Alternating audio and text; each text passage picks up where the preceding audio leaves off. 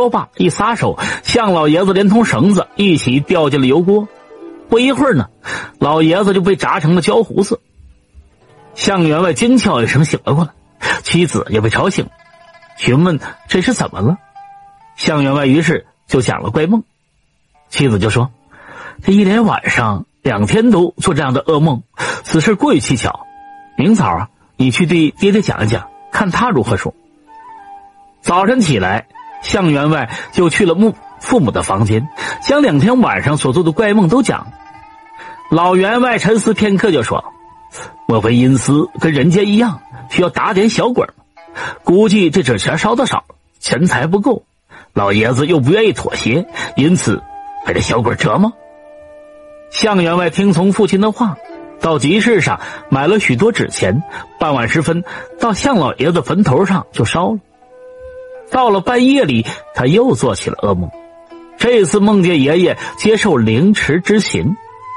向员外吓醒之后就再也睡不着了，索性还请管家和几个家仆，连夜骑着马往山顶道观赶去。天亮之后，到了道观，向员外拜见老道长，求他指点。老道长道行颇深，闭着眼说道：“我刚才到阴司走了一趟，访查到真相。向老爷子在世时，因为贪赃枉法，要被阴司处罚，投生到穷苦人家。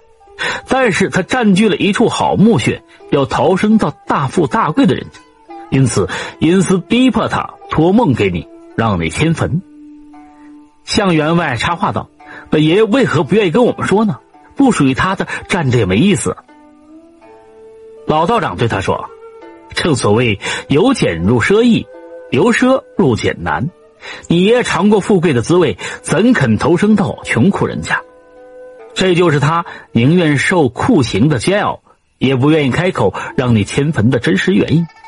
为今之计，只有迁坟，你爷爷才不会再受折磨的。”向员外沉思片刻，问道：“我要是不迁坟，那后果会怎样？”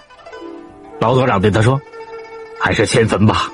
如果不迁坟，阴司也不会让他投生到大富大贵之家，因为这属于德不配位，有失公允。拖得久了，必然会让向老爷子魂飞魄散，永远消亡。”老道长说完，转身进屋，不再理会向员外。向员外回到家中，对父亲讲。父亲呢，沉思不语。过了许久，向老员外就说：“啊，迁坟容易，但是老爷子扛住酷刑，无非就是不愿意丢了好处。我们如果不经他的同意擅自迁坟，必然被他记恨。依我看，再缓一缓，看看今晚梦中的情况再听。”到了晚上，向员外又梦见老爷子，这一次呢是巨身。向员外实在不忍观看。上前哭着就说：“爷爷，你这吃何苦？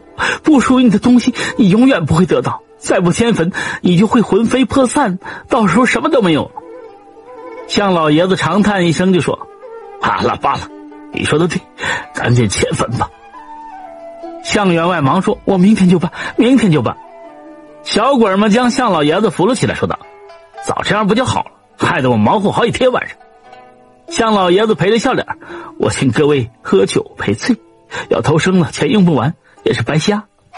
小鬼将向员外这么一推，他醒了过来。到了第二天呢，向员外禀明父亲，请人把这向老爷子坟墓迁走。这以后他再也没有做噩梦。